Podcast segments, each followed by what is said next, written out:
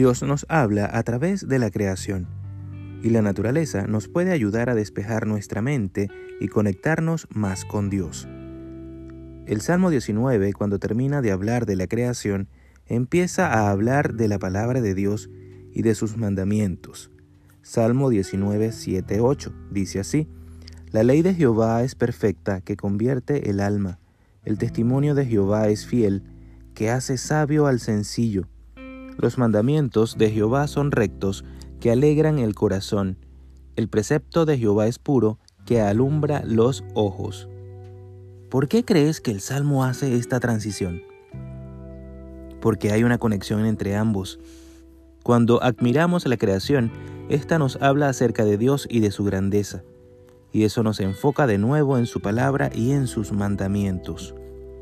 Esto es, de hecho, lo que la Biblia dice con respecto a las personas que no quieren seguir a Dios.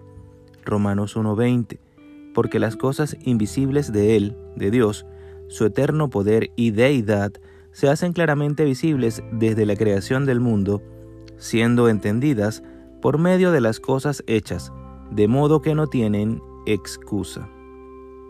Es impresionante cómo la Biblia establece la relación entre la creación y la fe hasta tal punto que llega a decir que no hay excusa para no creer, ya que es un simple vistazo a la creación nos tendría que hacer entender que hay un creador y nos debería llevar a buscarle.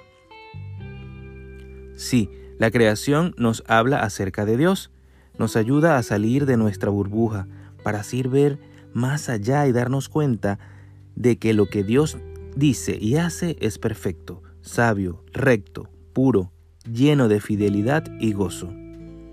La belleza y perfección de la creación refleja la belleza y perfección de Dios. No dejes que los problemas de la vida o los ataques de las tinieblas te hagan dudar del carácter y de la bondad de Dios. Si te atacan las dudas, puedes salir a dar un paseo y respirar el aire fresco que te rodea.